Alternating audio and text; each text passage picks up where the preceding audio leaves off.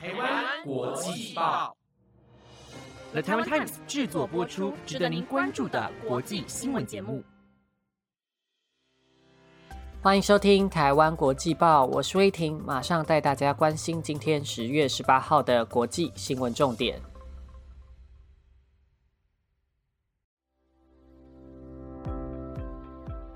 各位听众，大家好，欢迎收听台湾国际报。上个礼拜还艳阳高照，突然之间就入秋了，自己一时间没注意衣服要换季就感冒了。听众朋友们要多保重身体哦。今天的新闻将带您关注海地当地帮派绑架问题严重，美国教会人员遭到绑架。常作为不粘锅涂料的铁氟龙相关化学物质对环境与人体可能造成重大危害，以及英国王子设立的为地球奋斗奖项公布得奖名单。更多的详细新闻内容将在节目中告诉您。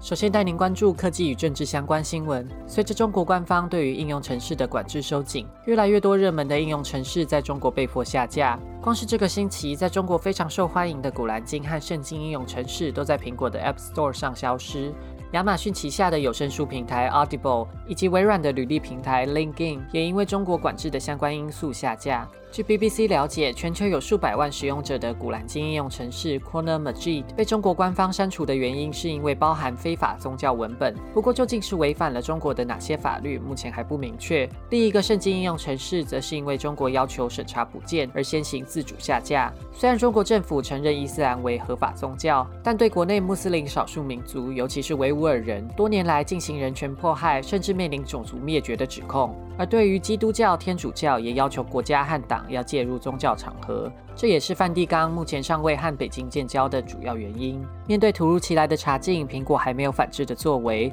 美国穆斯林人权团体痛批苹果毫无原则可言，应该迅速让宗教文本的应用程式恢复上架。苹果和其他科技巨头常常因为对威权国家妥协而饱受批评。苹果执行长库克就曾批评川普的穆斯林禁令，但对于维吾尔人的处境却不发一语，因此被质疑有双重标准。而为了限制人民言论自由而施压科技公司的，也不只有中国。先前报道过俄罗斯复制候选人的选举策略，反对派的应对策略是设计投票指南应用程式。俄罗斯政府就曾以罚款威胁苹果和 Google，要求将投票指南软体从应用程式商店下架。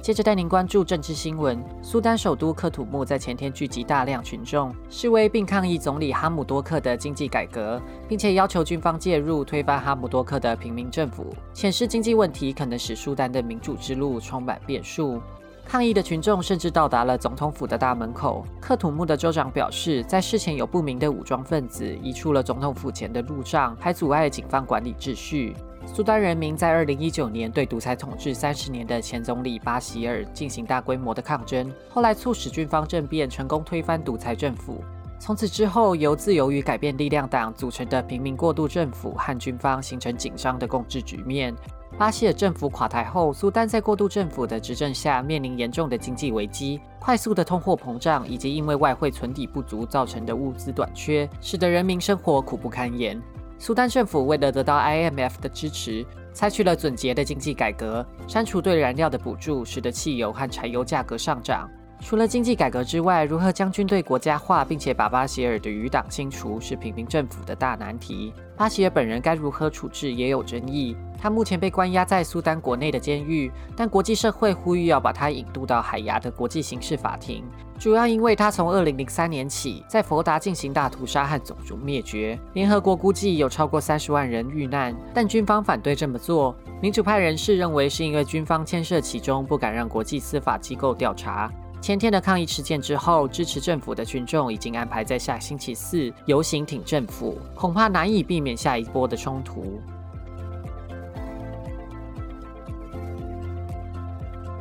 接着带您关注海地的绑架案。在台湾时间十七号，根据美国宗教团体传送的语音信息证实，该宗教组织有十七名基督教传教士和家属，其中包含孩童，在海地首都太子港遭到帮派分子绑架。传教士们是在建造孤儿院工作结束后的回程巴士上被掳走。美国政府发言人表示，美国公民在海外的福利与安全是国务院最优先的事项，便不愿意透露更进一步的消息。目前没有更多关于绑架案的细节。在上星期五，联合国安全理事会无意义的表决通过延长联合国在海地的维稳任务。而传教士的绑架案竟发生在美国高层官员访问海地过后几天。当时美国承诺给予更多的援助，包含一千五百万美元的资金，协助减少帮派暴力。海地前几个月的帮派相关绑架案有所趋缓，但在七八月接连发生总统摩伊士在私人住处不幸遇刺，和瑞士规模七点二的强震导致超过两千人丧命后。暴力事件便不断增加。根据政府单位说法，帮派分子要求的赎金从数百美元至超过一百万美元不等。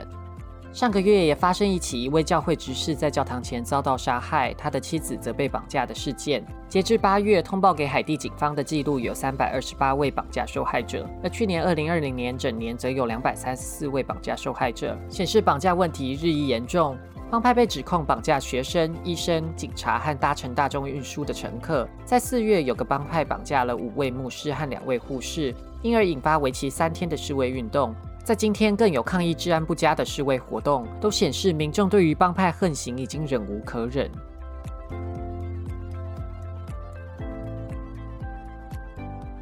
接着带您关注环境新闻。欧盟最近正计划监管铁氟龙相关的有毒化学物质。这种多氟或全氟烷基物质，简称 PFAS，被科学家称为“永远化学品”，因为这种化合物极为稳定，难以在自然情况下分解，而且会残留在人体内，可能会增加致癌、肝病变和不孕的风险。这种物质也常常是许多生活用品的防水涂料。而制作过程中的副产品也有可能残留在产品上，包括厨具、衣服、食品包装、家具等等。最近，美国环保署公布统计报告，指出美国全国总共有十二万个地点是 PFAS 残留的高风险区域，可能对人体造成影响。显示美国已经几乎没有地方可以幸免 PFAS 的暴露危害。根据 Political 报道，这项计划将会成为对 PFAS 史上最大规模的管制措施。这项管制计划将在今天停止搜证程序，预计在明年七月正式提案，有可能在二零二五年前通过。如果欧洲化学总署采用计划，欧洲国家将会在大部分的产业全面禁止使用 PFAS。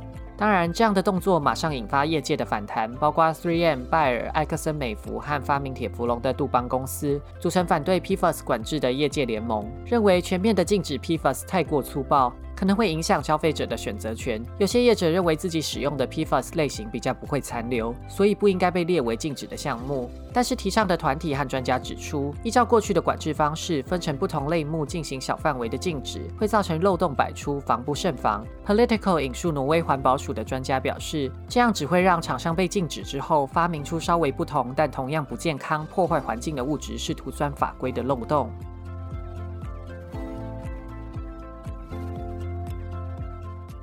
最后带您关注英国威廉王子创立的“为地球奋斗奖”在今天登场。这个奖项颁给了五组得奖者，以一百万英镑的奖金表扬他们以创新的方式保护环境、抵抗气候变迁。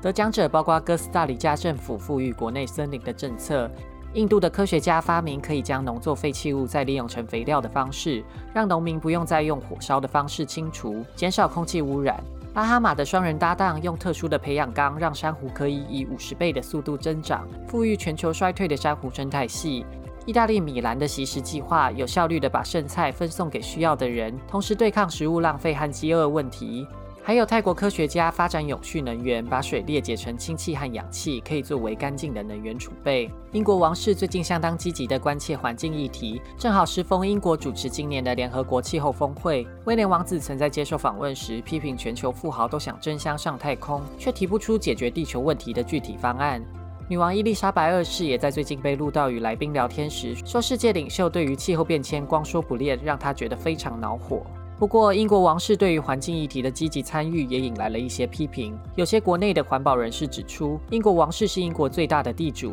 应该要推动保管地的在野生化。最近，英国自然学家，同时也是知名野生节目主持人帕罕，带领一群孩童在白金汉宫外游行，递交十万人签署的点署书，要求英国王室以身作则，把名下大片土地回归大自然。